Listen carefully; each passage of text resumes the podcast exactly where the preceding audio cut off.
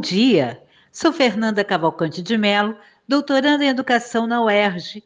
Este é o podcast Cotidianos e Currículos do grupo de pesquisa Currículos Cotidianos, Redes Educativas, Imagens e Sons, coordenado por Nilda Alves e que envolve estudantes e docentes, pesquisadores e pesquisadoras do Programa de Pós-Graduação em Educação da UERJ, Campus Maracanã, e do Programa de Pós-Graduação em Educação, Processos Formativos e Desigualdades Sociais, da Faculdade de Formação de Professores, Campus São Gonçalo. Neste mês de abril, os programas estarão desenvolvendo a série Conversando com Deleuze. Em cada programa, traremos um dos membros do grupo de pesquisa para nos ler um trecho de um dos livros de Deleuze, comentando a influência dessa citação em seu trabalho de pesquisa. Nas entrevistas, vamos conversar com pesquisadores e pesquisadoras do campo da educação para falar da influência do pensamento de Deleuze nas pesquisas que desenvolve. Trazemos ainda uma música de Fernando Moura, do disco Sozinho no Paraíso. Esta série tem a supervisão de Fernanda Cavalcante de Melo, a organização de Maria Cecília Castro, Marcelo Machado e de Nilda Alves. Na parte técnica estão Newton de Almeida, Isadora Águeda e Júlia Lima.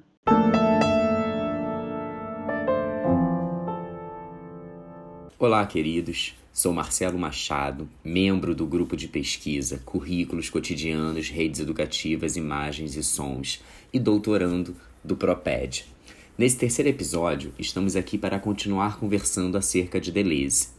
Nisso, traremos no primeiro momento um trecho e um comentário da professora Rossana Papini, que vai ler o livro de Deleuze e Guattari, O que é Filosofia, de 1992, lançado em São Paulo. É, o trecho é da página 32 e logo em seguida teremos uma entrevista feita por Marília Cecília Castro, também membro desse mesmo grupo de pesquisa e também doutoranda do PROPED, com a professora Noali Toja. Elas vão conversar acerca da tese de doutorado da Noali, que fala um pouco sobre cotidianos, migração e comidas. Aproveitem esse episódio. Até mais!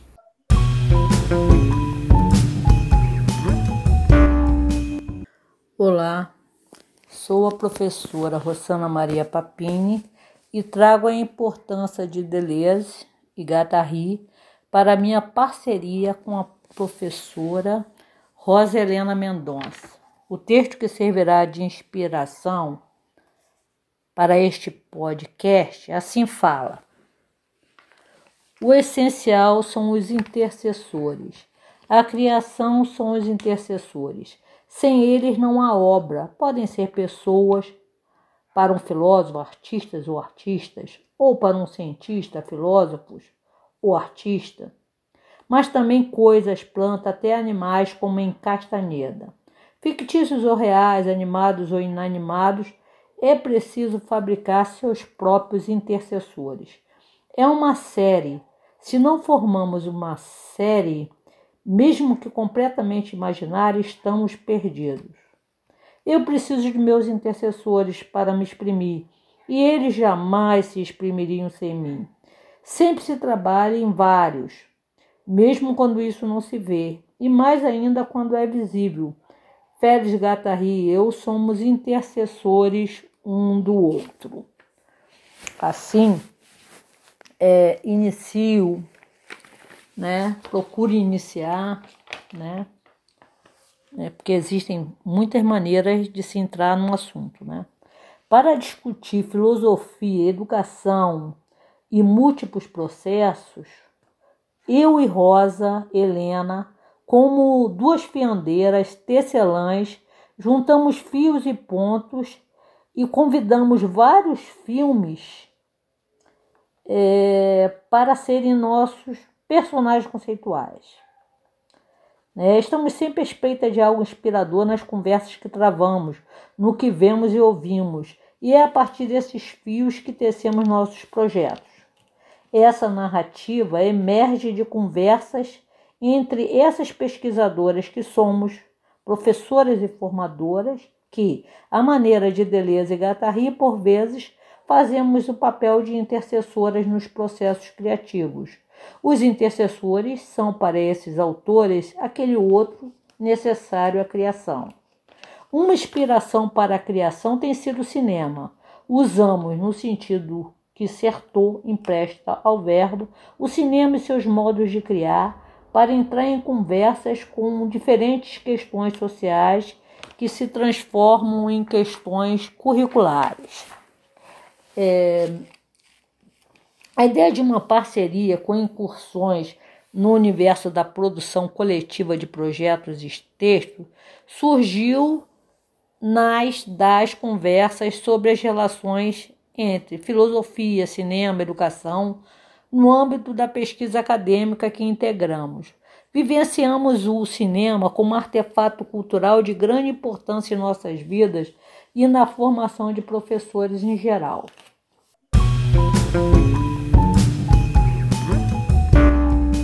Olá, Noali Toja. É uma alegria receber você aqui no nosso episódio do podcast. E queria aproveitar para já começar te fazendo três perguntas. Que a primeira seria: como Deleuze entrou em suas preocupações acadêmicas? A segunda questão é o que no pensamento de Deleuze mais influenciou as suas pesquisas. Para finalizar, o que você destacaria para ser lido por jovens pesquisadores e pesquisadoras que querem hoje trabalhar com Deleuze? Olá, Maria Cecília. É um prazer estar aqui com vocês hoje nesse podcast, né, falando de Deleuze. Como que o Deleuze entrou na minha vida assim, né? É muito legal porque eu fui conhecer o Deleuze ainda no mestrado. E era muito confuso para mim o Deleuze, né? Eu não eu lia, lia, lia e não entendia nada. E aí tinha um cara lá no Pinel, eu trabalhava na TV Pinel na ocasião, e ele era um, um usuário né, do serviço e tal, e estudava muito Deleuze também.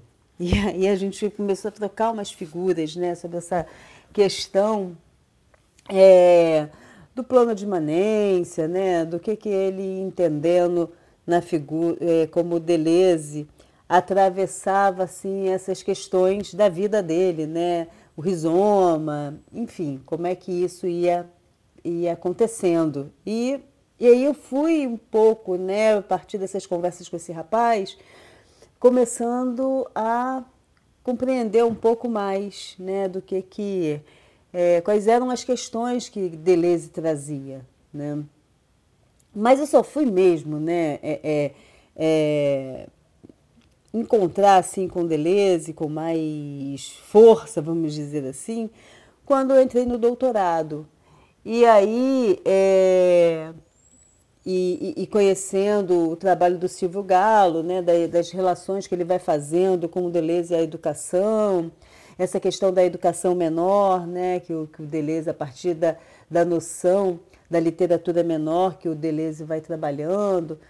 Enfim, tem muitas coisas que foram me atravessando na pesquisa com Deleuze. Né? Essa questão mesmo da educação menor, né, ou da metodologia de pesquisa com os cotidianos, é percebê-la como uma metodologia menor, as conversas como uma metodologia menor, é, a relação do rizoma, né, nessa relação da horizontalidade e, e, da, e de como as nossas é, questões elas vão pipocando né, em, em diferentes é, momentos né, da nossa vida, a partir das nossas experiências, e no nosso encontro com os outros, né, com os tantos outros que, que vão nos atravessando.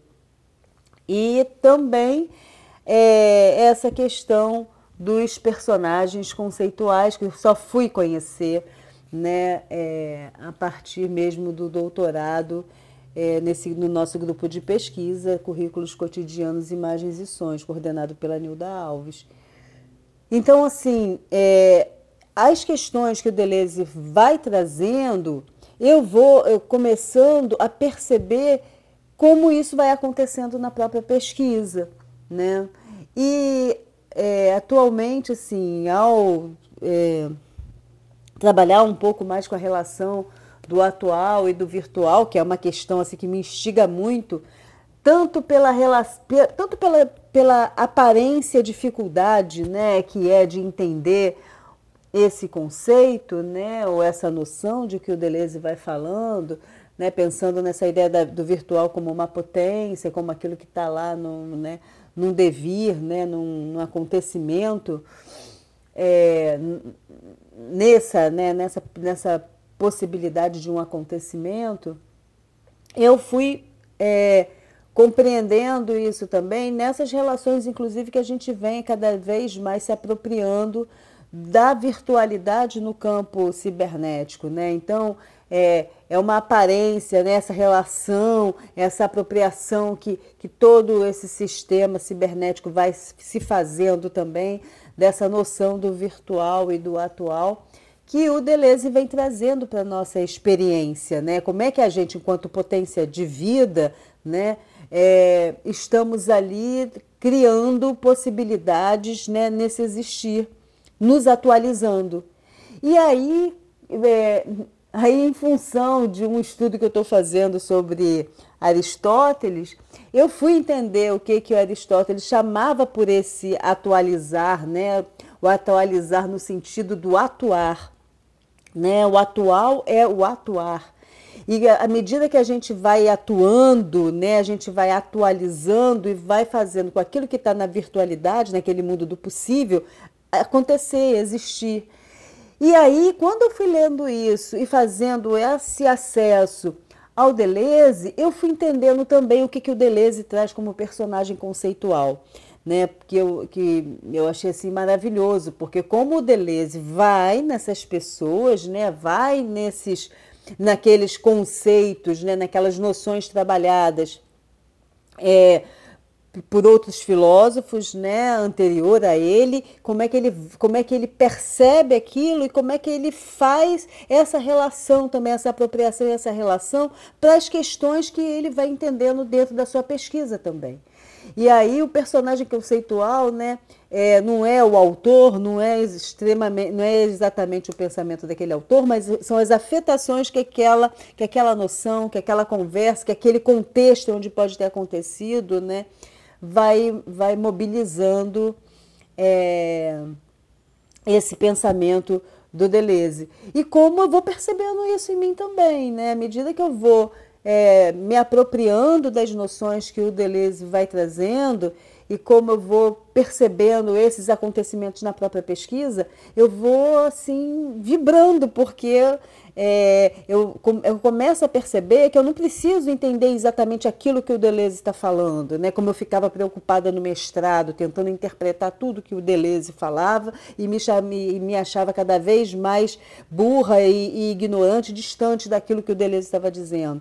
Mas não é isso, né? Eu acho que o que o Deleuze nos propõe é exatamente é essa atualização no sentido do, do atuar, né? Na que ele fala assim, de, que, né, dessa atualização, como ela é efêmera, porque eu estou atuando o tempo inteiro, eu estou me atualizando o tempo inteiro, nessa potência que é uma, a, as minhas sensações, os meus pensamentos a minha pesquisa, né? a maneira como eu, que eu, como eu lido com aquilo e vou fazendo esse refinamento. Não sei nem se refinamento é a palavra correta, mas eu vou me atualizando mesmo nessa, nessa virtualidade, né? no sentido de que eu vou é, deixando esse devir acontecer. Né?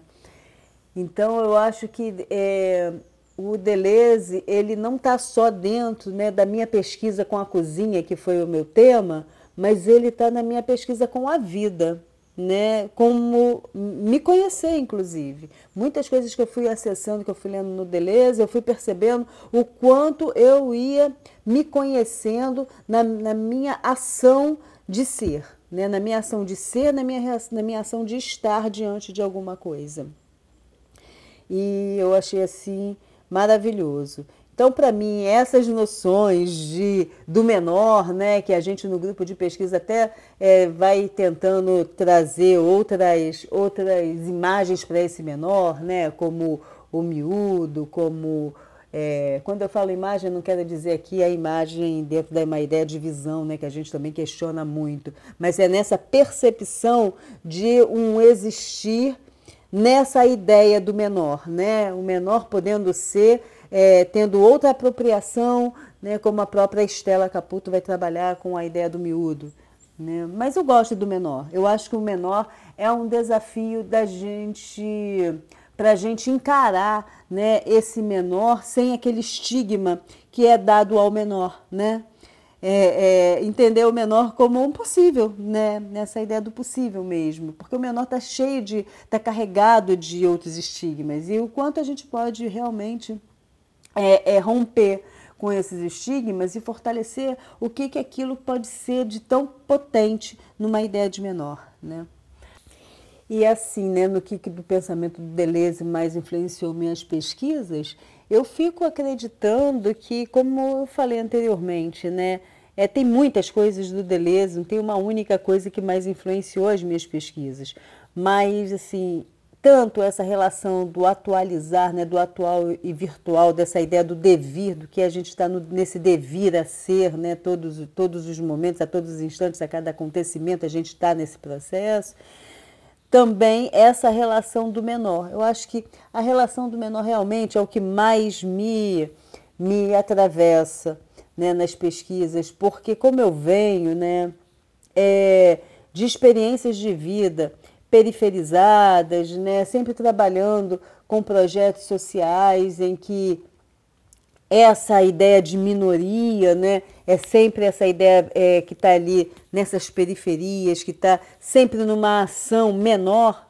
né? Eu acho que, o, que nessa ideia o menor é, é, é mais é, evidente em mim.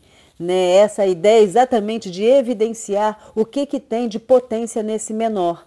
Né? Nesse menor em que a gente percebe, né, a partir das táticas do sertor é um menor que está ali o tempo todo, como o próprio Deleuze vai falando, né, de criar essas linhas de fugas, de, de, de, de ser evidenciado nessas brechas, de ser evidenciado nessa potência do próprio rizoma, né, que vai ali pipocando essas essas potências de vida mesmo, né? potências de existência. Então, para mim, o menor ele está dentro dessa noção toda de se evidenciar a potência que está ali, né, naquela coisa meio subterrânea do próprio rizoma, né? E, e isso me anima, essa ideia de você estar tá aqui é, observando e atuando nessa virtualidade, né, nessa, nessa condição de, de se atualizando na sua ação, está ali é, é, é, compreendendo a potência que está nesse menor e evidenciar essa potência, né, mostrando a sua existência e não dizendo que você está fazendo alguma coisa para, né, mas você está fazendo alguma coisa com. E eu acho que isso é muito potente nas pesquisas com os cotidianos, né, porque você está na pesquisa com os cotidianos e não para o cotidiano. E eu acho que o menor traz muito disso. Ah, um monte de coisa traz muito disso, mas eu, é isso, né? A gente precisa. Eu, eu não conseguiria entender como uma única coisa. E o que que eu, assim, para o jovem pesquisador, né, o que que ele deveria estar tá lendo, estar tá buscando no Deleuze? Eu acho que, assim, é, eu acho que depende muito né, do que, que aquele pesquisador está buscando, mas eu gosto muito da ideia dos acontecimentos, né, dessa ideia da individuação dos afetos, como a pesquisa vai nos afetando e como a gente afeta a pesquisa. Então, que está é nas conversas, eu acho que tudo está tá envolvido nas nossas conversas como metodologia de pesquisa. Então, assim, eu acho que eu sugeriria muitas coisas, né? Eu acho que eu sugeriria que as pessoas percorressem o Deleuze a partir de um desejo de, de encontrar aquela questão que lhe afeta, né? Porque o Deleuze é, uma, é um cara muito amplo, muito extenso, né?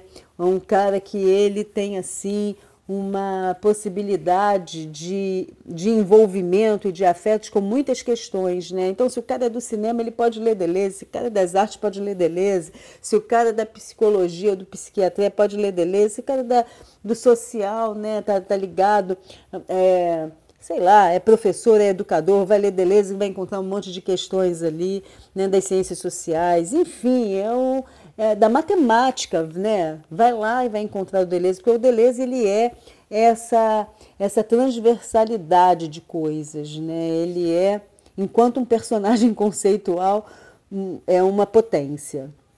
Então, é isso. Eu, é, eu, acho que é ir sem medo, né? Quando eu rompi o meu medo de enfrentar o Deleuze, eu descobri o Deleuze. Porque o medo, né, daquela figura dele, daquele, daquela linguagem, né, meio, meio fora do, do, do, nosso, da nossa maneira, aquela linguagem meio estranha, né, dele, dele colocar, vai nos colocando distante. Quando a gente rompe com esse medo, então, acho que a primeira coisa é romper esse medo de enfrentar, né? E enfrentar e ouvir, ouvir. Vai buscar Deleuze no YouTube, né? Vai ouvir o que, que o Silvio Galo fala dele, vai ouvir o que, que outras pessoas falam dele, que falam com ele, né? Como personagens conceituais também. Vai ler nossos artigos para perceber como é que a gente também vai trocando com ele. Então, acho que para ir ao encontro de Deleuze é importante ir ao encontro de outros que também se encontram com ele. Então, sugeriria isso também. Tá? E um grande beijo. Eu espero ter contribuído aqui nessa conversa. É, meus pensamentos são muito assim, né? Nada linear. Então, mas eu, eu espero ter aqui contribuído, porque para mim é muito feliz estar aqui com vocês. Grande beijo.